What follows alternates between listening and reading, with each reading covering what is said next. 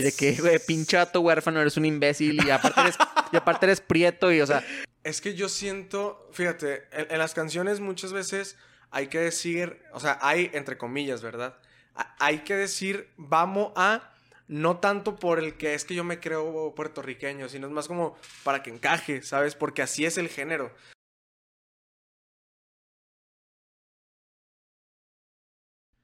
¿Qué onda, Rosa? Bienvenidos de nuevo a su podcast Trend Topic Talks, el programa donde hablamos de temas de tendencia con invitados especiales. Me llamo Federico Morado y el día de hoy les voy a pedir que se suscriban aquí abajo en el canal y le den a la campanita también. Y por supuesto, si lo están escuchando o viendo en Spotify, también aquí arribita donde dice follow, donde dice seguir, también sigan el, el contenido que vamos a estar subiendo porque eso ayuda mucho al algoritmo con el nuevo sistema de que van recomendando a Spotify y a YouTube para que más le llegue a más gente y así podamos llegar a los mil suscriptores que es la meta de ahorita. El día de hoy me acompaño con una persona bastante especial en este canal que se llama Jair. Jair MX, ¿cómo estás, carnal? Al millón, ¿tú qué tal? No, gracias por venir, en serio, güey.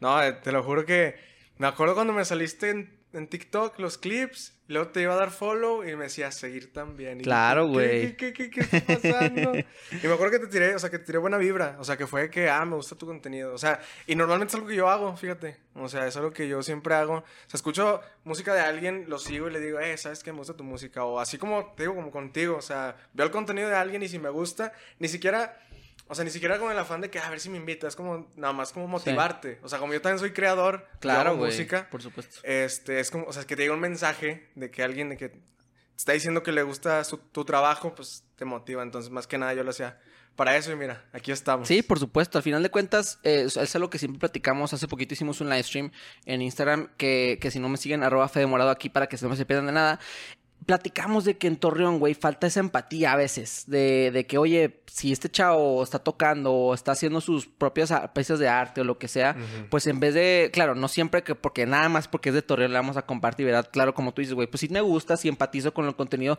lo voy a compartir. Nada más que muchas veces dices, ah, es de Torreón, no lo voy a compartir específicamente por eso. Y eso es tanto que algo que nos falta en la laguna ir elaborando, claro, porque apenas estamos, siento yo que empezando una nueva, como quien diría, revolución cultural en la cuestión de música, en la cuestión de arte, en la cuestión de creación de contenido, tanto como en podcast, en videos, güey. Por ejemplo, en ese caso, güey, ¿tú cómo has batallado con, con esta onda de, de, crear y que pues te topes compartir con la sociedad, tus amigos o lo que sea? Fíjate que a, mí me pasó algo te puedes sacar un poquito el micrófono, güey? Me pasó algo muy raro. Ahí está. Este... Que al principio todos me apoyaban. Pero nada más al principio. Ok. Ahorita ya que, pues gracias a Dios, se han he hecho varias cosas, ya, ahorita ya nadie comparte nada. O sea, y tampoco quiero ser ese de que, oye, comparte esto, eh, oye. O sea, obviamente hay amigos con los que sí me siento con la confianza de, oye, ayúdame compartiendo esto. Pero antes, la, o sea, yo sentía que la gente antes me apoyaba más, cuando recién empezaban. Ya ahorita que, pues ya estoy, se puede decir, en un nivel un poquito más ahí manteniéndome, pero ahorita ya no. Claro. Y, y, si es algo que me saca de onda, porque normalmente es al revés. Es como que al principio no te, nadie te comparte y ya hasta que vas creciendo, ya te, o sea, te apoyan porque como que subiéndose al tren, por así Dicen de que, ah, chinga, pues ahora sí, sí veo que no es un chistecillo lo que está haciendo el Yair, ahora sí quiero compartirlo. O sea, te, te entiendo totalmente. En ese caso, güey, siento que muchas ocasiones es el morbo. O sea, más que nada, por ejemplo, yo la primera vez que subí un video a YouTube tuve como 250 vistas. Y tú dices, ah, cabrón, pues todos mis videos van a ser de 250 vistas para arriba. Pura madre, güey. O sea, el primero es 250, a ver qué dice este güey. El segundo es, ah, no me volvió a subir otro pendejada. el tercero ya viene siendo 40 y el, cuarto ya no lo ve nadie. O sea, porque ya sé tu círculo de amigos ya, pues ya no lo, ya no lo ven. Sí, ahorita, por ejemplo, eh, hubo, antes de empezar a hacer medios y así, eh, mi primer, o sea, más bien, mi video más visto era el primero. Ok. O sea, yo dije, ah, y aquí para arriba, así como dices, no, no va bien. Y no, vas bajando, vas bajando. Ya, pues con los medios que vamos visitando y así, pues obviamente van creciendo las vistas. Pero, pero sí, o sea, estuvo raro, pero bueno, pues el chiste es que le estamos echando ganas y, ahí vamos creciendo poco a poco. Sí, es parte de no fijarte en, los números, ¿no? Claro que sí te tienes que fijar en en esa cuestión por el marketing, por a dónde está yendo tu proyecto y checar las analíticas. Pero, güey, pues si tú sigues constantemente o dices, sabes que mira, voy a empezar con esto de la música, en esto empezar de crear arte, de crear contenido, no debe de importar cuántas vistas estoy teniendo ahorita, sino importa cuántos videos suba. Porque en muchas ocasiones lo que pasa es que tenemos esta noción de que si tu video tiene mil vistas o tu canción tiene mil escuchas o lo que sea, es una canción buena. Cuando muchas veces no pasa así, o sea, a veces nada más tu canción empatizó con muchas personas o lo que sea. Y hay gente que tiene muchas más vistas o muchas más escuchas que nosotros y no necesariamente son mejores que nosotros, nada más que son otro tipo de contenido que empatice más con la gente. Sí, y, Pues es que realmente no tengo, o sea, dijiste todo lo que pienso. O sea, realmente yo he visto mucho contenido muy bueno. O sea, yo puedo decir, no dándomelas de que yo soy un gran artista, pero he visto artistas mejores que yo y digo, no manches, o sea, si yo me siento con poquitos números, eh, pero pues muchas veces la gente es feliz con eso. Sí. O sea, también me ha pasado que muchos dicen que no, pues yo no quiero ser famoso, nada más hago música por. Y es como. Dude, por ejemplo, o sea, Obviamente a mí me gusta hacer arte, me gusta conectar con la gente, que es para lo, para lo que hago la música. Sí, es música al final. Pero cuando ya te quieres dedicar a esto, pues la verdad los números son muy importantes. Y, y, me gusta apoyar gente, o sea, de hecho tengo pues algunos artistas a los que apoyo, que les produzco, que obviamente, o sea, sí les cobro algo, pero más que nada es como la luz del estudio, la gasolina, no tanto, pero yo por apoyar, ¿sabes? Simbólico. Exactamente. Y pues ahí estábamos apoyando artistas con, con Leon's Music y pues más que nada también enfocado en mi carrera y a ver si la gente ya saca alguna canción que... que sí, que pegue, como que, pegue. ¿no? Y, retomando un poquito lo que decías al principio, este, yo, yo, yo sentía, como dices, que falta como más, este... Um, más apoyo, pero también entre los mismos artistas. O sea, yo hablando mm. de, a lo que yo me dedico, yo no puedo hablar de... De, otros medios. Ajá. Este, entonces fue donde yo dije, pues entonces en este álbum que estoy trabajando voy a meter colaboraciones de artistas de aquí. Y pues tú ya tienes algún adelanto de lo que, lo que, está ahí. Pero, pero es eso, yo dije, falta apoyarnos entre nosotros, que mi público, así sea mucho o poco, conozca a tal artista, que su público también me conozca a mí. O sea, realmente eh, es, algo que siento que me, puse a analizar la otra vez y me puedes decir tu punto de vista. Claro. Yo normalmente me pongo o sea, me pongo a jugar FIFA para poder pensar. Yo no, o sea, no puedo sentarme a pensar. O sea, realmente no puedo. Tengo que estar haciendo otra cosa. Entonces puse a jugar FIFA y me dije, ¿cómo fue que Bad Bunny se convirtió en lo que es el día de hoy? Y llegué a la conclusión de que colaboraciones. O sea, realmente, ¿tú te acuerdas antes cómo habían siete artistas en una canción? O sea, canciones de siete minutos, canciones de o sea, ahí es donde yo dije, es que es lo que nos falta aquí en México. Deja tú en Torreón, en México. En México se tiene esto que es famoso del, el balde con cangrejos, que va saliendo uno y lo jalan y lo jalan. Y la verdad, yo estoy en contra de eso. O sea, yo artista, regresándolo al principio, artista o creador de contenido que veo que me gusta, es como que, dude, me gusta lo que haces. O sea, me gusta motivar para que lo sigan haciendo y todos crecer, porque no crece uno, crecen todos. Y es lo que la gente no entiende. Sí, no, tienes toda la razón. O sea, en esas ocasiones, el compartir lo que está creando una persona que es homónima a ti, ya sean canciones o en, creación de contenido, ayuda a toda la comunidad, porque al final de cuentas, como. Daddy Yankee, güey, que empezó a crear, a crear música eh, al principio, empiezas a ver a todo su corillo, a toda la gente con la que está con él. Y oye, ¿sabes qué? Mira, Daddy Yankee también colaboró con este cabrón que también produce. Y obviamente en, en, todas las artes, ¿no? no solamente en la música ni, ni en la creación de contenido, hay un equipo, güey. O sea, no, es muy poco los casos que toda la carrera musical de alguien o toda la carrera de creación de contenido de alguien es de una persona y que sea una persona exitosa. O sea, existe el caso, por ejemplo, de Danny Ocean, que ese güey hizo Me Rehuso solo, de que la escribió, la cantó y la produzco él solo, pero obviamente para no puede ser nada más me rehuso. O sea, tienes que ser de me rehuso, va saltando, más saltando, más saltando. Y en general, al final de cuentas, yo siento que si quieres tener una, una carrera longeva en, muchos ámbitos, ya sea en ingeniería, güey, en la ciencia, en creación de contenido, en el arte, tienes que tener un buen equipo y rodarte de buenas personas al final de cuentas. Gracias a Dios, fíjate que yo siento que tengo muy buen equipo. O sea, porque. Y, es eso. Ayer justo estaba hablando con, con una chava y me decía que cuando sacas nueva canción ya, ya vi que tienes, o sea, que de repente subo previews en TikTok o así. Claro. Entonces, ya vi y les digo, es que no nada más es, es de que la grabo y, ah, mañana la saco. No, o sea, al menos yo que me estoy tomando las cosas en serio, si es de que, pues bueno, tengo que ver eh, si el director de, porque mi director, a donde yo tengo un director de video así de que él es el de planta, él es, un saludo a Juan Black, shout, out. shout out. Este, entonces él trabaja ya con artistas fuera de Torreón. Entonces yo de que, ok, ver que qué fechas vas a estar aquí en Torreón, que coincida.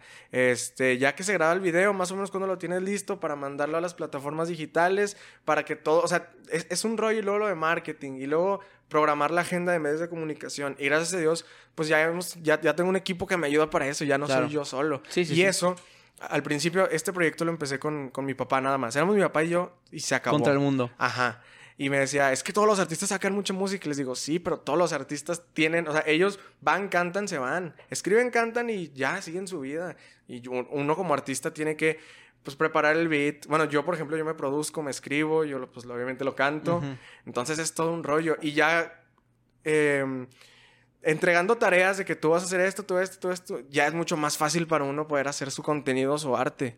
Y es eso, si yo ya tengo un equipo sólido con el que yo pues estoy creciendo, no, no, no va a ser como que, ah, vente tú artista y sé parte de mi equipo, sino de que, ok, yo ya tengo algo establecido, montate a lo establecido de que vean que yo, o sea, si hay gente que confía en mí, yo promocionarte con esa gente, pero ya viene de algo que está establecido, ¿sabes? No, que sí lo, o sea, sí he hecho canciones con compas, ahorita nada más tengo dos colaboraciones, o sea, en, Spotify, pero ya no es nada de que somos amigos, chequen la canción que sacamos, no, es más como un, creo en tu proyecto y espero que si estamos colaborando creas en el mío, ¿sabes cómo? Sí, sí, exactamente. Tienes que tener esta establecimiento para mínimo invitar a alguien. De que, oye, te voy a invitar a mi casa, pero si no tienes casa, güey. O si, oye, esta casa va a ser el futuro, ¿no? O sea, tienes que tener ya un proyecto establecido. En esa cuestión, por ejemplo, el marketing, con toda tu imagen, güey, los lentes, las cadenitas y todo, güey. Cuéntame, ¿esa es más tu estampa? O sea, ¿quieres que esa sea de que, por ejemplo, los lentes es muy característico tuyo? Sí, sí, sí. Y de hecho, e, eso me lo dijeron en cuando tuve un tour hace unos meses, ya no me acuerdo ni cuándo. Este, todos me decían de que es que tus lentes son lo que tus lentes, tus lentes. Y, sí me gustaría como que, que sea algo mío, ¿sabes? Claro, claro. O sea, obviamente es algo como muy típico del reggaetón, pero siento que ya se están yendo por otros lados que O sea, por ejemplo, yo alguna vez me pinté el cabello y fue un desastre. Ok. O sea, no voy a hablar mucho porque me lo pintó familia mía. ¿Te lo la chingada qué? Sí, o sea, te estoy hablando que tenía siete colores en el cabello, todo maltratado, o sea, de que me metía a bañar y chicloso, o sea, te lo juro. ¿Qué opinas de eso, güey? de trabajar con familiares porque son tus familiares nada más. Ahí te va. Fíjate, a partir de, ahí aprendí que no nada más por eso. Ok. Pero casi todo mi equipo son familiares míos. Ok. Este, hace cuenta que mi, pues, mi papá es mi productor ejecutivo, slash manager, pero no nada más es tipo de que es mi papá, pues tú eres mi manager. No, mi papá o mi familia lleva más de 50 años en el medio. O sea, si en alguien puedo confiar para que sea mi manager y si alguien le sabe al medio es mi papá. Claro, claro. Entonces, él, él es mi, mi manager, productor ejecutivo, este, mi, mi ingeniero en audio guitarrista y arreglista de repente es mi tío, hermano de mi papá, que él es, él es ingeniero en audio, o sea, lo estudió, es multiinstrumentista, te lo juro, instrumento que... ¿no? o sea, instrumento que le pongas ahí. Si tú hay un acordeón ahí, el vato lo va a agarrar y se va a poner a tocar así. Ok. Este, mi coreógrafo es mi tío, también hermano de mi papá, porque ellos antes bailaban. Eh, antes eran famositos aquí en Torreón. Bueno, de hecho, fuera de Torreón fueron a Acapulco, a Zacatecas, a la Feria de San Marcos. O sea, literal bailando, entonces le saben. Entonces, eh, ellos son los que, bueno, él es el que le pone el baile a, mi, a, mis, a mis bailarinas, a mi ballet. Es, ellas sí son de que, ah, mi papá me decía, la hija de tal amiga quiere bailar. Y tienen ensayo, y te lo juro, todos ensayan. Los, los músicos no son mi familia, pero son recomendados de familia, ¿sabes? Este, pues bueno, ya los demás ya no son familia, pero se puede decir que el tipo el, donde se cimenta toda la carrera es, es, es, mi familia. Entonces, y no nada más es por el hecho de que sea mi familia, como decimos, sino yo considero que hacen un trabajo excelente. Por algo tenemos dos años ya trabajando. Este, y, y es eso. regresando, vato, me dejaron el cabello bien feo. O sea. ¿De qué? Eh, de, diferentes colores en qué sentido? O sea, de que rosa, verde. Ajá, así. Ok. O sea, ¿tú lo querés así? no? O sea, yo quería un tono más güero, o sea, de que... es más, no, yo quería un tono como plata. Ok. Dije, ah, traer algo distinto. Ella me entendió que platinado, que platinado... O sea, suena, o sea, para nosotros es como que... Es lo mismo, güey, ajá. Uno piensa que es lo mismo, pero no. Pero es güero. Ok. Entonces, cuando me lo va pintando yo, esto no es lo que quería. O sea, y hace cuenta que me... Total, cuando me dice, acabaste, yo quedo así. Y luego le digo, de que no, es que esto no era lo que quería. No, es que es un proceso, usa tales productos. Dije, va. y te la crees, güey, te la crees, porque siempre es de que, oye, el carro me lo dejaste la chingada. No, no, no, espérate, es que mañana a lo mejor y la temperatura. Que, se ah, va. pura verga. Sí, ¿no? Entonces, conforme iban pasando los días, me iba quedando peor.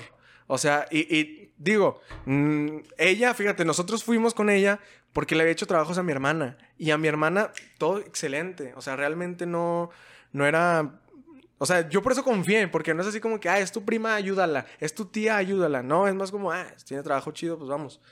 Pero conmigo no sé qué habrá pasado. No sé si mi cabello no está hecho para pintarse. no, no está hecho para eso, güey. Güey, hablando de esto que me contabas, de, que tu papá, tu familia, todo esto hace dos años, tengo entendido que empezaste en el 2020, ¿no? A, crear música como tal profesionalmente tu proyecto, ¿no? Sí. Bueno, empezamos antes, pero lo dimos a conocer. El 2020. Ajá. Cuéntame un poquito cuéntanos a todos cómo empezaste, güey, quién es Jair y, a qué te dedicas. Una larga historia, fíjate. Cuéntanos. Primero que nada, me presento nuevamente, Jair MX, Jair de León, es mi nombre de pila, mi nombre legal. Este, yo ahorita soy cantante, soy productor también, pues, compositor, claramente, pero también este, toda mi vida he, bueno, o sea, empecé a tocar el piano, toco la batería, este, antes bailaba como Michael Jackson, eh, fui actor de teatro musical, hice comerciales, eh, jugué todos los deportes que, te, que se te puedan imaginar, entonces te lo juro, yo toda mi vida he tenido el, medio artístico algo muy presente. Por usted digo, mi familia lleva más de 50 años en esto. Mi familia siempre se ha dedicado al medio artístico. Entonces,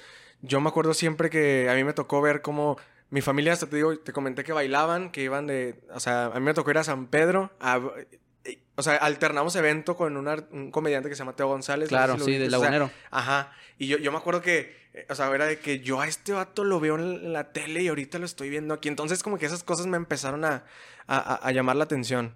Este, también de repente tuvieron un grupo de punk. O sea, mi, mi papá, mis tíos, así. Entonces yo también, hay fotos eh, donde estoy yo de chiquito, o sea, ellos tocando y yo de chiquito con una guitarra falsa, o sea, pero ahí en el escenario, o sea, porque yo quería estar ahí, ¿sabes cómo? Entonces, eh, empiezo a tocar la batería. Mi papá también es DJ. Entonces yo lo veo practicar. Me acuerdo perfecto del momento ese, te lo juro, me acuerdo perfecto. Estaba él en la cochera de la oficina, estaba él practicando eh, y yo dije, ¿qué está haciendo este hombre? Está loco. claro. O sea, dije, ¿cómo, cómo que es madre? Ajá, o sea, esta canción que yo conozco cómo la mezcló con esta que también conozco y con una que no conozco. Y yo me acuerdo que ahí fue donde me empecé a, ver videos de YouTube, yo diciéndole a mi papá que yo quería ser DJ, que te estoy hablando que yo tenía 8 años, 9. ¿Cuántos tienes? Ahorita tengo 19. Ok. Este, y, o sea, me acuerdo perfecto. También eh, mi familia antes tenía un estudio de grabación, bueno, mi tío, y yo me acuerdo que cada que ponían la batería para grabar pues, canciones o así, ya que todos iban a descansar, yo me metía a la cabina y me ponía a tocar la batería. Así, entonces siempre fue algo que me llamó, ni siquiera es como un de que, ah, alguien tiene que seguir con el legado artístico. No, o sea, realmente a mí me, gusta. Claro, claro. Entonces, eh, a los siete, eh, no, a los seis, eh, regresándonos un poquito, eh, pues estaba Michael Jackson ya que creo que había anunciado su, su, su show pues yo, yo escuché a Michael Jackson por mis papás, yo lo vi bailar, imité los pasos, o sea, de que como cualquier niño ves algo en la tele y, lo, quieres hacer. Ajá. Entonces, eh, pues ya de repente en las fiestas familiares, este, ah, que baile como Michael Jackson, ahí me tienes bailando. De repente mi mamá, bueno, si vamos, si va a ser que baile, pues hay que hacerle un traje. Entonces me hacían un traje, pero yo bailando en fiestas eh, familiares. Sí, de Michael Jackson. De Michael Jackson. O sea, Esto fue en la época donde este güey era top, top, top de que 2005, 2000... Pero no, tú estás más morro, güey. ¿2007, 2008? ya sé. ¿Ya había muerto no? No me acuerdo si ya había muerto. Me acuerdo perfecto el, el, día que anunciaron que se murió. 2009, ¿no? Más o menos. Sí, 2009. Creo que el 25 de julio. Ah, la verga, ok. yo soy un picado. Aquí andamos. Los este... datos. Entonces, de ahí pasé a. O sea, ya ves que las fiestas familiares de repente vienen primos que son lejanos, pero. Hagan una coreografía todos, muchachos. Deja, deja tú eso. Era le hablaban a mi papá, oye, es que queremos que bailen en la fiesta de, porque vamos a tener una fiesta de no sé qué. Entonces, yo como me gusta el argüende, era de que vamos, y ya yo me tenías bailando. Y de ahí de repente fui, o sea, hice como tres eventos privados que no eran de mi familia. Pero llegó a... Chinga, de que contrataban a su grupito de niños a ir a bailar. Deja tu grupito, era yo solo. Ah, la madre. Eh, y me acuerdo que me hicieron un intro de que yo, yo, me llamaba Jair Jackson. O sea, si buscan Jair Jackson en YouTube, salen mis videos de, de, chiquito bailando. Entonces, tal, tal fue el hype, o no sé cómo estuvo el asunto, que en la inauguración del TCM yo bailé como Michael Jackson. No mames. Así te yo lo también estaba en la inauguración del TCM, güey. Fíjate. Sí, sí, sí. A, mí me pusieron a, a, poner alrededor a los, ponle que los 35 niños que mejor les fueran calificaciones y que mejor les fueran fútbol en, la escuela, los mandaban al TCM en la inauguración, como en el 2009, más o menos como por tú dices, y nos dieron como siete pelotas y nos mandaron alrededor de la cancha a despejarlas hacia la grada. y tú tenías que, pues, mandarlas hacia la grada, pero obviamente en chinga porque, pues, ya venía el juego, y ya venía todo, güey. Y me acuerdo que yo no, yo no alcanzaba, mis piernas estaban muy flaquitas, yo no alcanzaba a llegar hasta allá, güey. pero entonces, ¿tú estuviste ahí en el medio tiempo o qué Estuve En, las activaciones de, o sea, del estacionamiento. Ok. Me acuerdo que yo estuve con Lala. Y me acuerdo que esa fue la primera vez que yo me sentí artista. Porque hace cuenta que. Güey, es un putazo de gente. 30 mil personas viéndote literal, casi, casi. Y hace cuenta que yo, están las fotos, eh, si puedo te las mando, no sé si las pongas. Aquí las vamos a poner. Este, donde yo estoy parado así en el escenario, Flow Michael Jackson, y tengo así mucha gente. Eh, y, se ve, y se ve el estadio de, de fondo. Sí. Y me acuerdo que termino de bailar, la gente gritando. Este, tanto así, me acuerdo que pues me enfrié, me pusieron una chamarrota y una camioneta pasó entre la gente, me metieron a la camioneta y me llevaron. y yo era de que, ¿qué está pasando? Eh, de ahí se, vino un, concurso para Televisa, que era aquí regional, se llamaba Soy una estrella. Eh, yo igual bailé como Michael Jackson, quedé segundo lugar eh, de, pues, de, ese asunto.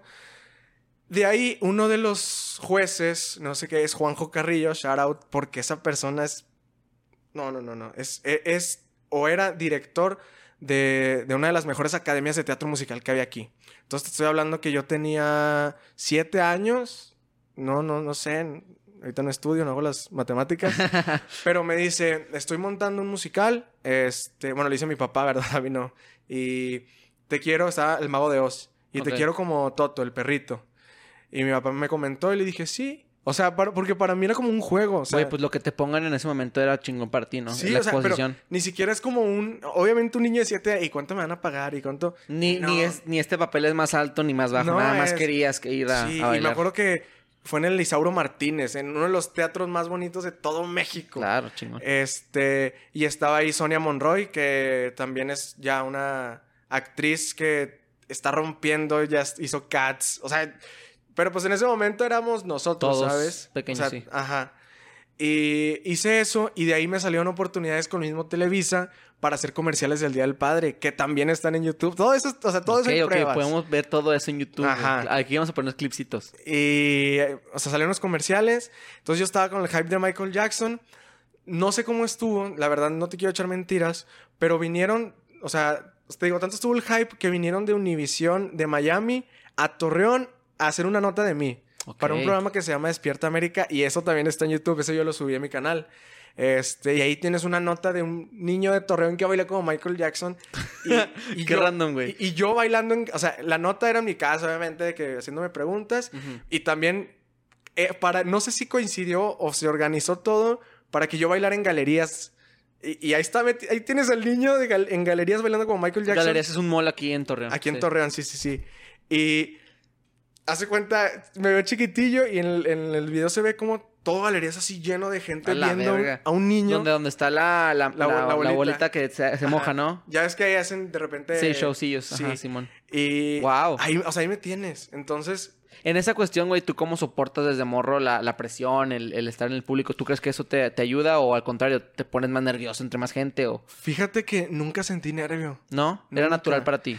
Es que fíjate que a mí siempre me ha gustado llamar la atención, pero no, no, de esas personas de que grito para yo acaparar. O te haces del sufrir para llamar la atención, no, nada por el estilo. Sino yo, yo siempre era en la escuela el que tenía que hacer chistes para que se rían. o sea, como que no sé por qué nunca me... Pero fíjate, ahí te va a mí no me da vergüenza nada arriba del escenario. Nada. Me bajo y eh, soy alguien que está así. O sea, te lo juro, yo soy súper... ¿Cómo lo...? ¿Cuál es la palabra? ¿Introvertido? O sea, te lo juro. Pero nada me pones en un escenario y yo me aloco, me bajo y es como... Me da vergüenza ahorita. O sea, en cuestiones de, de sociales eres introvertido, pero a la hora de que entras en tu, como quien diría, personaje de Yair MX, cambia totalmente tu faceta. Exactamente. y de hecho, bueno, muchos me han dicho que tengo cara de sangrón. Y luego súmale que no me, o sea, no que no me guste, sino no sé cómo hablar con la gente. O sea, mucha gente me han dicho de que ya cuando nos hacemos amigos así, es que yo pensé que era sangrón, es que yo pensé, pero no, nada más no sé llegar con la gente. Ok. Entonces, fíjate que yo nunca he tenido como pena o así estando arriba del escenario. De ahí eh, como que me quise meter a deportes, hice fútbol, soccer, hice taekwondo, hice gimnasia. Todo esto en Torreón. Sí. Ok. Todo esto en Torreón. Hice. Eh, ¿Qué más? Fútbol americano. Hice de, de, todo. a ver qué cascaba, güey. Así debe ser de niño, ¿no? ¿Y tus papás te obligaban a entrar o tú mismo te impulsabas? Yo creo que me sacaban, por ejemplo, el taekwondo me acuerdo perfecto que el sensei, no sé cómo se le diga. sensei. Nos castigaba, o sea, a los, a los niños porque los papás no pagaban. Ok, claro. O sea, pero... Pinches culeros, güey. Ajá, o sea, pero Era, era flow de que no pagaron, eh, vas a hacer 500 sentadillas. Y es como que, vato, no es mi culpa. No, claro. Era como cuando los, los, en, las en los colegios, cuando tus papás no pagaban, te sacaban de que, Eric Gutiérrez, por favor, pasar a la oficina principal. Y tú te parabas, güey, y te da un chingo de pena porque todos los niños sabían que no habías pagado. Exactamente. Y, salías y... O sea, para mí hubiera sido mejor el no me dejes pasar. Claro, güey. exactamente. Evítame la pena pública. Nada más que los maestros decían, güey, pues si le hago la pasar la pena pública, el niño va a llegar... Deja tú, ajá, aparte, pero el niño va a llegar a decirle a sus papás, papá, pasé una penotototota, por favor, paga, güey. Sí. Y por eso, no, o sea, nos sacaron. Porque era como que... Ah, porque supuestamente mi papá había hablado con el señor. O sea, no, sensei, maestro, coach, no sé cómo se le diga. el coach de taekwondo. Simón. y supuestamente ya estaba eso arreglado por palabra y no, o sea, no le importó. El huele. Y en total, nos sacó de ahí. Y yo quise regresar a hacer teatro musical. Ok. Entonces entro y esa vez me toca de extra. O sea, porque era como un... tu persona no encaja en ningún papel. Te ponemos ahí por si las moscas. Ajá. Entonces, ahí me, o sea, el, el, musical se llama Una vez en esta isla y trata de aldeanos y de dioses y pues es teatro. Este, de aldeanos. Y yo era un, te lo juro, yo era un aldeano que ahí tienes a un niño también bailando. Este, y de todo esto, menos de este musical, del primero sí, pero hay video. O sea, yo tengo video de cómo todos ya son, ponle que tenían 15 años. A mí ya en ese momento se me hacían grandotes, ¿verdad? Claro. Y tienes ahí a un niño chiquitillo bailando las coreografías sin equivocarse, o sea, todo así. Y yo ahorita que lo veo es como, no manches, como un niño se aprende todo un musical. ¿Cuándo vas a entrar? ¿Cuándo no? Claro. Hay niños actores, güey, que dices, ¿cómo chingados? Los de Stranger Things, de que cómo llevas una trama, llevas realmente lo que está pasando en, la historia, güey. Y luego todavía te aprendes tus líneas. Es increíble ser un niño. Exactamente. Y total, me pusieron de, de, extra en esa y aún así me gustó. O sea, ni siquiera fue como que me agüité. Claro. para mí es el rollo de estar en el escenario, ¿sabes? Este. De ahí ya, yo ya empecé a tocar eh, en quinceñeras, en bodas como DJ a los 11 años. O sea, porque yo me acuerdo perfecto de que mi papá me decía, ¿sabes qué? Este, nos falta, vamos a hacer este evento y no tenemos DJ. ¿Te lo avientas o contrato a uno de afuera? Y, o sea, pero imagínate un señor hablando con un niño de, 9, pero, 11. ¿Pero tú ya tenías noción? O ah, sí, yo tocaba en mi casa. O sea, yo era de que yo tocaba. ¿Tenías una tornamesa? Ok. Sí. Y hace cuenta que pues yo dije, me lo aviento, vámonos, ¿qué tiene? Y, también hay fotos de un niño gordillo con lentes así. Eras gordillo de chiquillo. ¿No sufrías bullying por eso? Fíjate que no, o sea, hasta secundaria, pero era disfrazado el bullying, ¿sabes? O sea, no era directo de que estás gordo, sino era más como un, de que, si te, o sea, más como, ah, si se cae va a temblar, algo así, pero como que te da, eh, o a mí me daba risa, pero ya cuando ya crecí fui dándome cuenta de que, pues, no quita que me estaban diciendo cosas. Ajá. ¿Tenías apodos o algo así? Fíjate que yo no. No. al menos, no sé por qué. No en tu cara. Ajá, la gente no sé por qué nunca se atrevía a decírmelo. Ok. O sea, yo siempre he sido, por ejemplo, contigo, si quieres, puedes censurar esto. Claro, claro. Ya es que yo te digo que ya te pareces a Julián. Sí, sí, Julián, Julián. Entonces yo siempre te voy a Sí nos parecemos, creo que creo que sí nos parecemos. Sí, también a, Keylor Navas también me han dicho Tienes toda la razón. Sí, también me han dicho mucho aquí. Ponemos una foto de Keylor Navas aquí. ¿Qué? también. Sí, sí, sí. Sí, sí, sí, sí. Entonces, yo siempre he sido así. Ajá. Pero a mí me dices, me molesta y nunca más te vuelvo a decir ah, no, así. claro. Entonces, yo, yo soy como que cargado, o sea, soy muy cargado hasta la línea que tú me pintes. Pero estás de acuerdo que cuando deja tú a alguien que no te llevas tanto, lo que sea, te dice, oye, ¿sabes qué medio me molesta tanto? Hasta te dan un poquito más de ganas de tirarle mierda. Ganas sí me dan y muchas. claro, pero, pero, es como que bueno, vamos a respetar. Sí, sí, vamos a la cura. Porque, por ejemplo, con lo de Maverick, que le mandaban a chingar a su madre todos los miércoles. Y el cabrón de que tronó, porque en vez de decir, te lo juro que si eventualmente él tuiteaba él solo, chinga a su madre Maverick, la gente lo iba a tomar de que, ah, ya lo está haciendo ese güey, ya no es chistoso. Ajá. Pero como él sucumbió a los haters es de que, güey, ahora es más chistoso porque sí te estamos haciendo daño, güey. y la gente es culera. Ajá, la gente es culera, güey. O sea, si te dices, sí me, me molesta, es que me estás hiriendo mis sentimientos. Ah, culero, pues te vamos a hacer más, más pinche bullying. Exactamente. Sí, sí, sí. Entonces, Pues realmente a mí nunca me ha afectado, o sea, lo que me digan. Y no sé... ¿Y qué tiene que ver a lo mejor con lo que, por lo cual te hace, se te hace tan fácil compartir tu vida y tu música, ¿no? Exactamente. Entonces, yo creo que al darse cuenta de que no me afectan las cosas, incluso yo mismo eh, me hago chistes. O sea, bueno, en mi caso obviamente somos muy cargados entre nosotros y entre las paredes. Entonces, me dicen cosas y yo hasta yo mismo hago chistes de eso. Claro. O sea, obviamente los voy a decir aquí porque si no la gente... Nos cancelan. Sí, cancelan a mi a Yair. Eh, pero sí, sí, o sea, sí soy de que neta, neta, neta, yo soy de las personas con las que mejor puedes cotorrear. O sea, porque yo me puedo reír de mí. O sea, no es de que me río de ti, pero no, de mí. Eso es muy importante, güey. Es que si te llevas, te tienes que aguantar en cualquier cuestión. O sea, también existía un mame muy cabrón de la cotorriza con Héctor Leal, por ejemplo. Ajá. Que el cabrón, Héctor Leal, compartía mucho contenido de comedia, pero en estas ocasiones, cuando es que es bien difícil poner la línea, güey. O sea, ¿cuándo decides tú de que, sabes que, mira, ya no me llevo, o, sí me llevo, o no? Y más en internet, que la gente se deja caer y le hiper mega vale verga si estás deprimido, le vale verga si estás triste, le vale verga si te quieres suicidar. O sea, neta, al contrario, son más culeros de esa manera. Y en esa cuestión de la comedia, güey, pues la comedia es súper subjetiva. Existe el especial de Andrew Schultz, por ejemplo, que está hablando de de Ted Bundy, un pinche asesino serial. O sea, está hablando de violación, está hablando de racismo, güey. O sea, Dave Chappelle también que habla de, la gente transexual. Entonces, ¿cuándo para de ser comedia y cuándo para, cuándo empieza a ser discriminación? Pues hasta que alguien no le, hasta que todos no le parezcan que eso nunca va a pasar, güey. O sea, a alguien a huevo le da risa lo que estás diciendo. Es que es, es, que eh, y tocando este tema de la comedia, es, es muy raro porque, o sea, y los de la cotorriza lo han dicho, o sea, de que le ofende más a la gente que no tiene down, los chistes con down, que a la gente con down. Sí. Entonces es como que, dude, ¿por qué estás defendiendo algo que en teoría tú no puedes defender? O sea, si alguien me va a venir a mí a decir eh, que le molestó mi chiste de down, que sea él, ¿sabes cómo? Sí. O sea, porque él es el, pues se puede decir el que está pasando eso. Y ahora, es muy distinto hacer comedia, por decir una palabra, a querer humillarlo para que se rían. Claro. ¿Sabes cómo? Y también. Y el tono, ¿no? O sea, también el tono en que, y en la plataforma. Si estamos en un funeral, no tiene.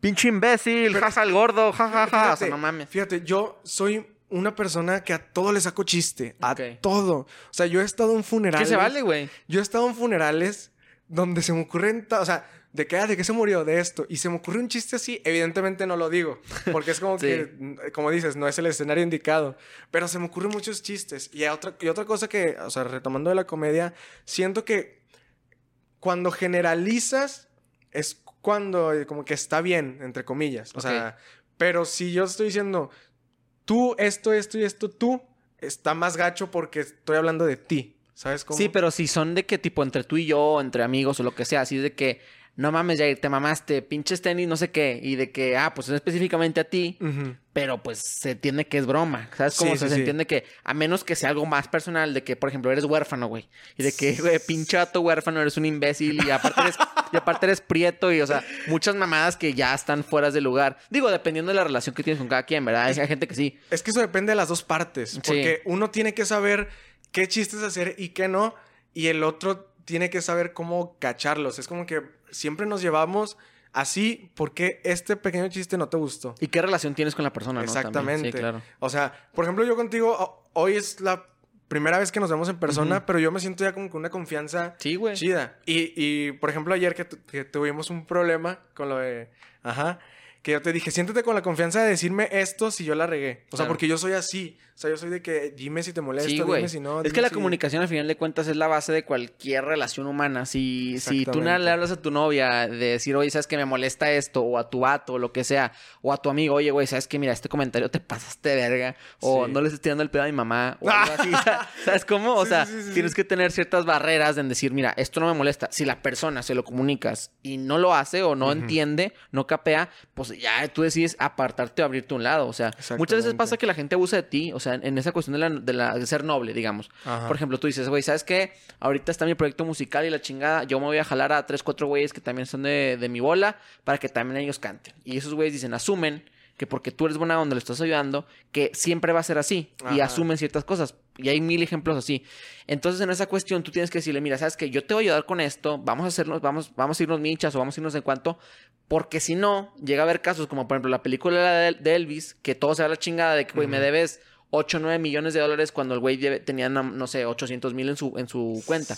Entonces, como que la comunicación, en, más en cuestiones laborales, que en esas ocasiones eh, se basan de la familia, de la amistad, tiene que estar muy en claro a dónde está yendo el proyecto. Dicen que cuentas claras. Amistades largas. Tienes toda la razón. Y, es, y, es. O sea, mucha gente piensa, como tú dices, de que nada más por ser amigos. Eh, a mí me ha pasado de que, ah, eres mi compa, ayúdame a hacer mi primera canción. Y yo les digo, arre, o sea. Pero ponme para los viáticos o para la luz o, lo que sea así, no jodas. Deja tú. Yo no les pongo un precio, les digo, les, les, he dicho, arre, ¿cuánto tienes? Y vemos qué hacemos con eso. O sea, no es como que, no, yo por tanto, porque si no, no. Es como... No te cotizas. Ajá, es como, ¿cuánto tienes? Y vemos qué vamos a hacer con eso. ¿Cómo? O sea, ¿me vas a cobrar? Y yo, pues es que sí, o sea, es mi trabajo. Mi tiempo vale, güey. Y, y, un comentario que yo he dicho últimamente es que yo dejé de estudiar para dedicarme a la música. O sea, yo acabé la prepa, se acabó. Ok. Entonces yo les digo, ¿tú crees que yo voy a dejar de estudiar para regalar mi tiempo y mi trabajo a personas les digo, yo te apoyo en lo que yo pueda, pero no, o sea, no, no, no estoy ni en la obligación. Es como cuando la gente piensa que los ricos, solo por ser ricos, tienen que dar dinero a los demás. A mí eso no se me hace. Claro. No se me hace correcto. Lo mismo pasa con los podcasts, güey. O sea, se le hace muy fácil a la gente de que invítame, invítame, ah. invítame. Y es de que, güey, es que también invitarte significa yo tomarme mi tiempo una hora y media, dos en estudiarte, en, en, exponer mis micrófonos, en exponer todo lo que pasa, editar el video, güey, que son muchísimas horas de todos los clips que ven. y más como tú, tú me entenderás que haces todo, güey. O sea, una canción es pinches filtrar el audio, o sea, escribir la rola, o sea, y un podcast también es hacer todo, güey. Y dices, ¿sabes qué? A lo mejor no me conviene que vengas al programa. A lo mejor después sí, güey. No estoy diciendo que no.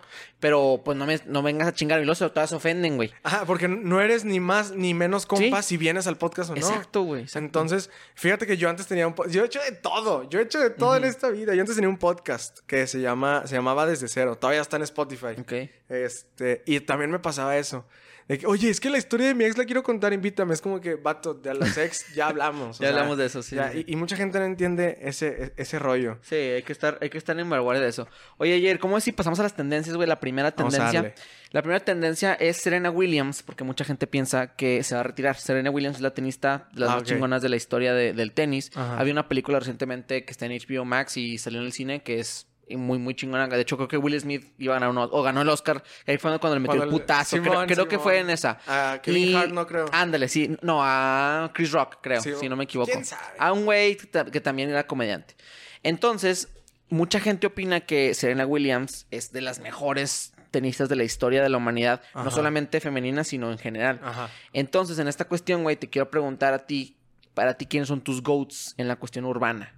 Tus top tres de dijeras, estos tres cabrones son el pilar del género urbano latino en este momento y podemos ahí intercambiar y opiniones de eso. Tus top tres. Fíjate. De tres para arriba. Eh, me puedo meter en un lío futuro, esperemos. Veamos, veamos qué pasa. Eh, fíjate que todos, eh, y esa es una pelea que siempre tengo con mis papás, esto, que siempre dicen que Daddy Yankee es el mejor porque fue el primero y a mí personalmente, o sea, obviamente yo sé quién es Daddy Yankee, sé el peso que tiene en el género, ¿sabes? Porque se sabe. Pero a mí no me gusta mucho su música. Me gustan más las antiguas, las que sacado últimamente o así. Es muy raro una que me guste, es muy, muy raro. Entonces yo les digo, no por ser el primero significa que eres el mejor. Por supuesto. Entonces, para mí mis GOATs, nada más, o sea, de cantante o gente en el género. No, pues vamos con, con el main artist, o sea, la persona que estuvo ahí. Claro, pues existen muchísimos eh, directores ejecutivos que formaron parte del género, pero vayamos con el actor principal. Fíjate que para mí el número uno es evidente y si mis amigos están viendo esto y creo que tú también vas a saber quién. A ver, ¿quién? ¿Quién piensas que creo que es el, ¿El número, uno de, todos los tiempos? No, no. O sea, el número uno, bueno, sí. Para mí. Mm. Y, voy a causar muchas cosas. A ver, güey, pues Don Omar. No. Tengo Calderón. No, nomás nadie va nadie me va a creer. Mis amigos, o sea, los que jangueamos, sí. Claro, sabe. ¿Y es actual? Sí. Es actual. Y para mí es el mejor de los de todos los tiempos. Mm, Faith. No. Ahí, por ahí vas, por ahí vas. J Balvin. No.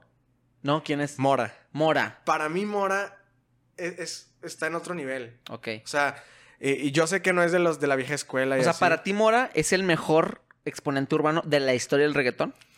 ¿Eso es lo que estás diciendo? Porque esa es la pregunta. Sí, sí, sí. Ok. Diría que sí. Uno es Mora. ¿Dos? Dos, Bad Bunny. Definitivamente Bad Bunny. Ok. y yo creo que tres... es que el tres estoy entre Arcángel y Chencho Corleone. No plan B. Chencho, Corleone. sí. Entonces, no, es que fíjate que la música de Mora a mí se me hace, o sea, escuchas reggaetón, pero al menos yo escucho algo muy distinto. O sea, a lo mejor la gente va a ver controversia si nos ve alguien de Puerto Rico o así, porque ah, es que no es reggaetón de la mata, es más como. Sí. Pero bueno, vamos a generalizarlo. ¿Qué reggaetón se creó en Panamá? Sí, sí, sí, sí, sí. Pero la gente, es, que nos vamos a meter en un rollo. Sí, que es un pedote, ajá, sí, exactamente.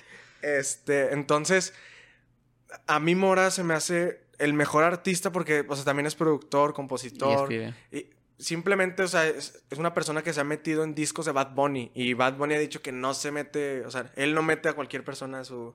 A, su catálogo. A sus campamentos o así. Este, Bad Bunny a mí también se me hace uno de los mejores exponentes de la historia porque se atreve a hacer algo que, o sea, o que nadie hace, ¿sabes? Hablando del género. O sea, su último disco, Un Verano Sin Ti, para mí fue top. O sea, fue de, lo mejor porque mete merengue. ¿El mejor álbum de Bad Bunny? Para mí, para mí, sí. es el mejor álbum de Bad Bunny. ¿Un verano sin ti número uno? Sí. ¿Número dos? Eh, por siempre. Por siempre. ¿Número tres? Yo hago lo que me da la gana. ¿Cuatro? Eh, ¿El último tour del mundo? Así, cuatro. Eh, que no es malo, pero es el peor, como quien diría, ¿no? Pero yo también cuento las que no iban a salir. Ok. Porque a mí, o sea, por ejemplo, las que no iban a salir, para romperla con Don Omar, para mí es joya. Entonces. ¿Oasis lo cuentas como álbum de Bad Bunny? Pues si, si hay que meterlo, lo ¿La canción está ahí? Sí, lo metería en cuarto. Ok. Sí. O sea, si hay que meterlo, lo metería en cuarto. Ok, ok, ok. y a mí se me hizo una eminencia ese álbum. Dos, Bad Bunny, tres. Tres, es que te digo, no sé si Arcángel y. Dijiste Arcángel o Chencho, ¿verdad? Es que siento yo que en muchas ocasiones la, la historia del reggaetón va creciendo tanto que la gente a lo mejor no comprende lo, que, lo grande que es hoy en día, ¿verdad? O sea, a mí me gusta mucho referirme a que te preguntan, ¿qué escuchas? Y yo te digo, ah, escucho el género urbano latino.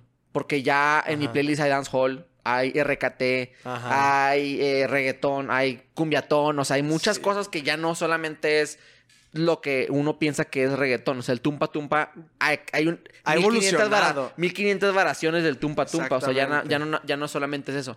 Entonces, en esa cuestión es difícil como que decir, ah, el mejor reggaetonero. Porque hoy en día ya no hay reggaetoneros como tal. O ah. sea, existen a lo mejor, diría, Ryan Castro, Kevin Roldán, que es de la media antigua escuela, junto con Ray, con, con Joel y Randy. Joel y Randy reggaetoneros. Estos güeyes son reggaetoneros. Sí, full. Que Zion Lennox también andan, pero ya se fueron por un diferente sonido. Entonces, como que es decir, ah, reggaetonero está cabrón, porque ya no hay. O sea, pero aún así hay exponentes que se mantienen, por lo decíamos ahí en Lennox, güey, Daddy Yankee, que siguen sacando rolas. Bueno, Daddy Yankee ya se retiró, pero sigue teniendo sus canciones en los charts número uno, número dos, güey, en, de reggaetón clásico.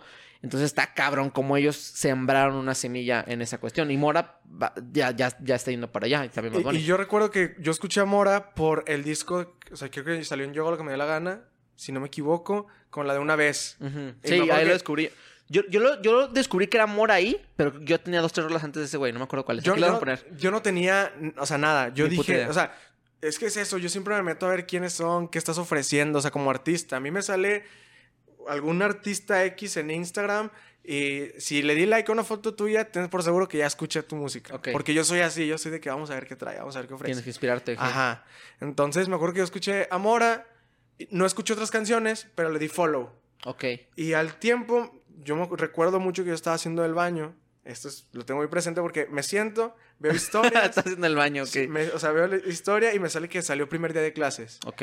Y yo dije, ¿quién es Mora? O sea, como que no me acordaba. Que lo viste en una sitio web, o sea, tipo estas páginas de Instagram o... No, no, no, o sea, una historia que subió él. Ah, él, lo seguiste en Instagram. Ah, ok. O sea, lo seguía, pero de esas de que, ¿por qué lo sigo? ¿Sabes? Sí, ¿quién es este güey? Entonces dije, vamos a ver. Y escuché primer día de clases, hermano. No. Gran álbum. Gran álbum. Para mí, o sea, me, llevó, me, me, transportó. Top 3 álbumes del 2020, sin duda. Del 2020, sí. ¿O fue 2021? Creo que fue 2021. 2021, ¿verdad? Sí, 2021, sí, tienes razón. Este. Entonces me quedé clavado. Y dejó de sacar música. O sea, de repente subía fotos y dejó de sacar música. Sacó un single del primer día de clases, que fue el primero con Farruko, y un putazazazazo en sacar el primer día de clases. O sea, yo lo seguía desde que. No me acuerdo cómo se llama esta canción. Aquí la vamos a poner de con Farruko, que al final grita de que primer día de clases. Algo así. Fíjate, no la he escuchado. Está muy buena, te la va a pasar, güey. Está muy buena. Está en primer día de clases. Pero la atició y yo la tenía en mi playlist. Yo no tenía ni puta idea quién era Mora, porque yo seguía mucho a Farruko en su momento. O sea, yo, yo seguí mucho a la escuela del reggaetón colombiano porque yo como que tuve una evolución musical muy extraña, porque pues al principio te tocó, somos de la misma generación prácticamente, entonces tenemos esta como que idea de que al principio el reggaetón era naquísimo, o el reggaetón era underground de que, güey, ¿por qué chingo escuchas reggaetón? A mí me gusta decir el, chiste de que yo decía que el reggaetón era para nacos y me terminé convirtiendo en un naco. Claro, exactamente, güey, exactamente. Y escuchar reggaetón se volvió una puta religión, porque hoy en día existen fandoms enormes de gente que ni siquiera he escuchado, por ejemplo, los Beatles, güey. Y los Beatles, pues, es indiscutiblemente una de las bandas más hegemónicas de la historia de la música. Entonces, como que esta, esta evolución que tomó el reggaetón de irse de Panamá a otras regiones de Estados Unidos, llegar a Puerto Rico, consolidarse como un género en lo que es la isla de Puerto Rico y exportarse a Colombia con exponentes como Nicky Jam, J Balvin, etcétera, ahí yo como que me enamoré del sonido colombiano del reggaetón. Y, y como que, por ejemplo, mucha gente no se la da, pero yo soy súper fan de J Balvin, güey. O sea, yo siento que ese güey fue el que la conectó para que todos en día conociéramos lo que es hoy en día el, reggaetón. O sea, para mí, Daddy Yankee empezó y Balvin fue de que, güey, mundo, esto es reggaetón. ¿Sabes cómo? O sea, estoy, concuerdo con lo que dices, estoy completamente de acuerdo con lo que dices de, Balvin, pero a, mí el Balvin de ahorita casi no me gusta. Sí, Balvin ahorita es un desmadre, claro, sí, sí, por eh, supuesto. Eh, el de antes estoy hablando que para energía, o sea, vibras, para mí, o sea, son álbumes que yo digo, este estaba en otro nivel. A mí todavía Colores me gustó mucho, la verdad. Colores, fíjate que yo descarto dos, tres, pero sí me gustan las canciones. Sí, y tipo el último que sacó, yo soy muy fan, o sea, neta, es, es, difícil ser objetivo cuando, cuando eres fan, pero yo entiendo que no fue su mejor arte. Y más cuando... El de José. Ajá, el de José, o sea, cuando, cuando tú tienes estas polémicas con con otras personas y la chingada residente nodal, güey, pues es difícil que la gente se construya en tu música. Ajá. Y es difícil. Para mí, por ejemplo, eh, el número tres, güey, sería a mí me gusta mucho decir que Wisin y Andel fueron de los, de los que no, le, no le dan tanta pauta como. O sea, le gusta su música, pero no le dan la tanta como, como deberían. Dos para mí es Balvin y uno es Yankee. O sea, porque como que empezar un género. No, no, no estoy diciendo que sea el mejor, nada más que es de que el más influenciante, porque en todas las rolas lo mencionan, en todos los lugares está presente en lo, en lo que es. Y para mí, la labor de Balvin que tuvo de, güey, exponer un género que ni siquiera venía de él para mí se me hizo o sea que Bad Bunny para ti no entra en el top Todavía no. Todavía le falta un álbum. O sea, todavía es de que, güey, si mañana se muere eh, Bad Bunny, es histórico hoy en día, obvio. O sea, llenar un choliseo con 70 mil personas, o sea, neta está cabrón. Pero le falta todavía ese como quien diría, ese putazo, ese, ese hit de que. Dakity, por ejemplo, fue un hitazo, güey. Pero como que, que llegue hasta Dinamarca y que escuchen hasta la fecha Dakity. Como lo escuchan mi gente, por ejemplo, como escuchan gasolina. Pero, por ejemplo, yo, yo la otra vez vi un clip de. No me acuerdo con quién fue el podcast, pero estaba Anita diciendo de que. En ese entonces, o sea, cuando estaba mi gente, o no me acuerdo cuál canción. Sí. Balvin no se escuchaba en Brasil. Exacto. O sea, no se escuchaba. Entonces, aquí, y, nosotros no somos nadie para decir, se escucha ya, no se escucha, porque... No, sabemos, ni, no tengo ni puta idea. Bueno, lo, lo, que único que podemos hacer es ver los charts en Dinamarca, Spotify. Ajá. Pero, no, o sea, te lo juro, para mí sí Bad Bunny sí... Es que se atreve, o sea, se atreve a hacer muchas cosas que los demás no hacen. O sea, muchos se quedan con el... O sea, si Bad Bunny ve que algo está pegando, él se agarra por otro lado. Mientras todos van de que, ah, es que esto es lo que está funcionando, Bad Bunny se va por otro lado él hace que funcione esto y de repente todos quieren seguir acá. También teniendo en cuenta que él empezó en una ola que, que aprovechó, ¿verdad? La del trap. O sea, tampoco no, el güey no empezó sacando tipo como Álvaro Díaz. O sea, el güey no empezó sacando Fíjate como, como saca, o sea, Álvaro Díaz hoy en día es de la misma camada de, Mike Tower, de todos esos cabrones, y no ha pegado tan cabrón como ellos. ¿Por qué? Porque pues Álvaro Díaz no lleva la misma ola que lleva Mike Towers con el trap o, Raúl con el synth pop y con el reggaetón junto con Mike. Pero Bad Bunny pues empieza en la onda del trap, lo hace muy bien y siento que hoy en día los artistas tienen que tomar esta iniciativa. Por ejemplo, lo que tú haces me gusta mucho en el sentido de que güey, claro que experimentas, tienes tus propias ideas, pero sabes lo que funciona. O sea, no vas a sacarte una octava sinfonía de Mozart en tu, en tu puerta de reggaetón cuando a lo mejor no va con el BPM, ¿sí me entiendes? O sea, al principio tienes que uno ceder, o sea, y lo mismo pasa con la creación de contenido. Tienes que ceder en, a ver, temas en tendencia, güey, cosas que a lo mejor la gente le interesa, porque un monólogo de una hora tuya o, una canción nada más tuya de a capela, aún no la gente lo no va a escuchar. Exactamente. Que de Bad Bunny a lo mejor y sí. Pero poco a poco tienes que tú empezar a decir, ¿sabes qué? Por esto funciona, voy por aquí y luego ya voy a evolucionar. Bad Bunny tuvo que pasar por un lugar que ya estaba cimentado claro. para él poder cimentar el suyo. Este, y, y, es justo como dices, o sea, yo siempre estoy escuchando música para ver qué funciona, qué no, Pero no, o sea, por ejemplo, al menos yo, no es de que esto funciona, vamos a hacer esto tal cual. Qué, hueva, güey. Ajá. Qué hueva. Es como que, o sea, escucho de que, ah, de esta canción siento que lo que funcionó fue esto. O sea, está usando mucho esto, pum, voy agarrando así poquito y ahí está. Sí, por supuesto. Y obviamente metiéndole de, de lo mío. De tu flavor. Güey, en esa cuestión, ya hablando de, de, cómo se, se, pues se van escalando esas cosas, el reggaetón mexicano el género urbano mexicano. O sea, es un fenómeno que no ha despegado el, como tal como, como nos gustaría. O sea, existen estos fenómenos como Mario Bautista, Rake, que evolucionó de, de una, de una entidad más pop. Cuéntame, güey, ¿cómo es el futuro del, del reggaetón mexicano? ¿Por qué el reggaetonero mexicano no pega tanto como el colombiano, el puertorriqueño? Es que yo siento, fíjate, en, las canciones muchas veces hay que decir, o sea, hay entre comillas, ¿verdad? hay que decir, vamos a no tanto por el que es que yo me creo puertorriqueño, sino es más como para que encaje, ¿sabes? Porque así es el género. Entonces muchas veces siento que la gente... México es uno de los países más fuertes en la música. Entonces, no hay duda, sí, sí, sí. Eh, o sea, entonces, si los mismos mexicanos no te la dan, es como no puedes hacer nada porque el país de, de, los países más fuertes no te la está dando. Pero muchas veces es más como el, es que quieres hablar como puertorriqueño, es que es como, bueno, al menos en, mi, en mi manera de pensar es como que, no, hermano, yo lo que estoy haciendo es que encaje bien, o sea, que se escuche bien, que sea bailable. Pero yo creo, y se lo dije alguna vez a algún amigo, que ya no somos amigos.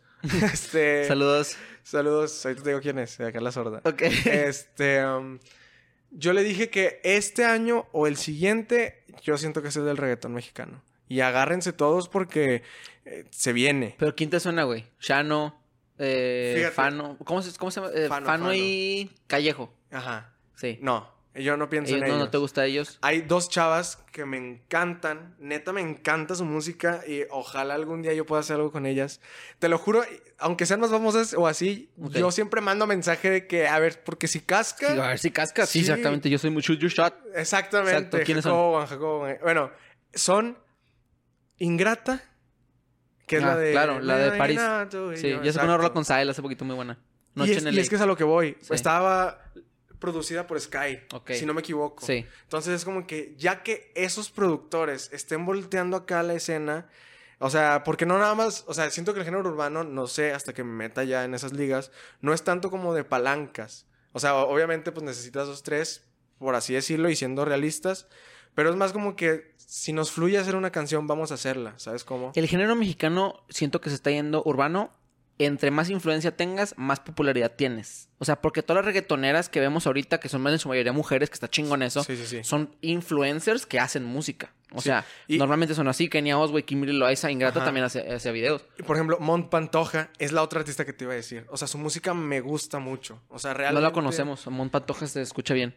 ¿Es reggaetón o es más es trap? Reggaetón, es reggaetón. Sí. O sea, y hace... O sea, no, te lo juro, para mí son... Para mí son los dos mejores artistas urbanos de México. Shout out a Mont Pantoja. Ajá. O sea, y, y no... No, no haciendo menos de los demás. Pero si yo tengo que escoger a dos, porque no puedo poner una encima de otra. Es como que las. Ingrata, dijiste, ¿quiénes son tus artistas favoritos mexicanos? Ingrata y Mon Pantoja. O sea, para mí son. Y también, yo, yo creo que ahí metería, aunque le, he perdido la pista, a Leon Leiden. Leon Leiden, sí, claro. ¿Has escuchado a este güey que se llama. Mm, el de. Bailándome con O Drums, güey? Taylor Díaz. Lo he escuchado en algunas canciones. De Veracruz. Pero no me... ¿Es de Veracruz? Veracruz, güey. Gran, gran, gran. Saludos al Taylor. saludos a todos. Vamos a subir un clip con todos tallándolos aquí el reggaetón mexicano, güey. Pero la verdad, yo sí le veo futuro, güey. Yo sí le veo futuro, pero siento que tú y yo, porque estamos muy anichados. O sea, estamos, seguimos a Mora, seguimos estos güeyes que el, algoritmo de, Spotify va recomendando subgéneros o subartistas de estos que sigues y va teniendo esta coherencia. Pero es que está cabrón, como, como tú dices, güey. Yo sí soy de la escuela que no tienes que seguir la misma ¿cómo quién diría? Lenguaje de, de, del reggaetón, porque vemos ejemplos, por ejemplo, los argentinos se fueron full Argentina, güey, y no hablan como los puertorriqueños ni como los colombianos.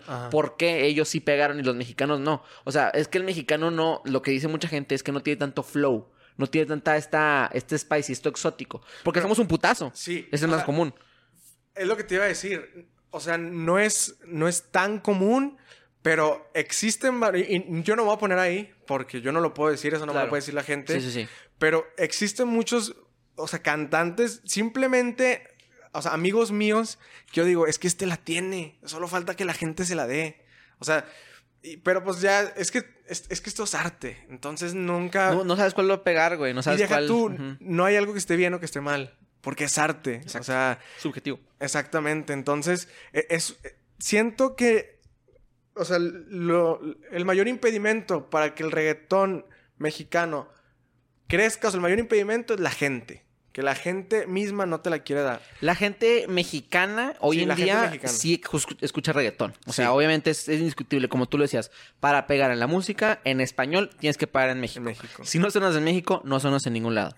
O sea, lo vemos hoy en día con Aún así que van a Europa, España, estos países de que Andorra, que medio hablan español y así. Pero si no vienes a México y no haces tus giras aquí, por ejemplo, Faith, güey, que anda ahorita anda su tour en España. Sí, está chingón llenar tu estadio de 12 mil, 13 mil personas. Pero es diferente llenar el Azteca dos veces como Bad Bunny. Y estás hablando de que los más oyentes de la, según yo, de los top tres ciudades de que más escuchan Spotify en el mundo es la Ciudad de México. Entonces, estás hablando de una urbe que es del tamaño de Tokio, del tamaño de Los Ángeles, del tamaño de París, que, que hablan español todos, güey. O sea, de que en su 97% hablan español y escuchan tu música. Entonces, si tú intentas pegar en estas secciones donde se escucha reggaetón, pero también como está tan no contaminado, o sea, no, no me lo mantiendan, pero está tan lleno de otros géneros, el regional mexicano, el pop, las baladas, o sea, que son muy, muy, muy fuertes en México hoy en día y que el regional mexicano está teniendo una adaptación muy chingona junto con el reggaetón y con el urbano. Sí. Pero aún así siento que es difícil porque la herencia de México de musical es tan rica que tú que le digas a un güey de que que toca regional, hermano, ya no vamos a tocar con tuba, va, ponte a, a producir beats es tan ajeno al mexicano que no, es no viene de su naturalidad. Pero como tú dices, yo, yo sí siento que sí se puede, güey. O sea, claro que se puede. Es que, o sea, concuerdo contigo con eso que dices, pero yo insisto, o sea, en, en, es más como, yo lo veo así, o sea, yo me lo imagino así en mi mente, de que estoy escuchando Bad Bunny, escucho una canción que está chida, ah, pero eres de aquí, no. Porque, sí, güey, así tú no puedes hacer eso. Es lo culero. o sea, ¿por qué pasa eso? está chido, pero tú no puedes hacer eso. Sí. Y es como, ¿por qué no puedo? O sea, lo, que la gente no entiende que, o sea, si somos artistas es porque hacemos arte. O sea, regresamos, no, algo no es algo que esté bien o está mal. O sea, yo, a mí no me gusta decir que esa canción está fea. Esa, a mí yo lo que digo es, no es de mi gusto.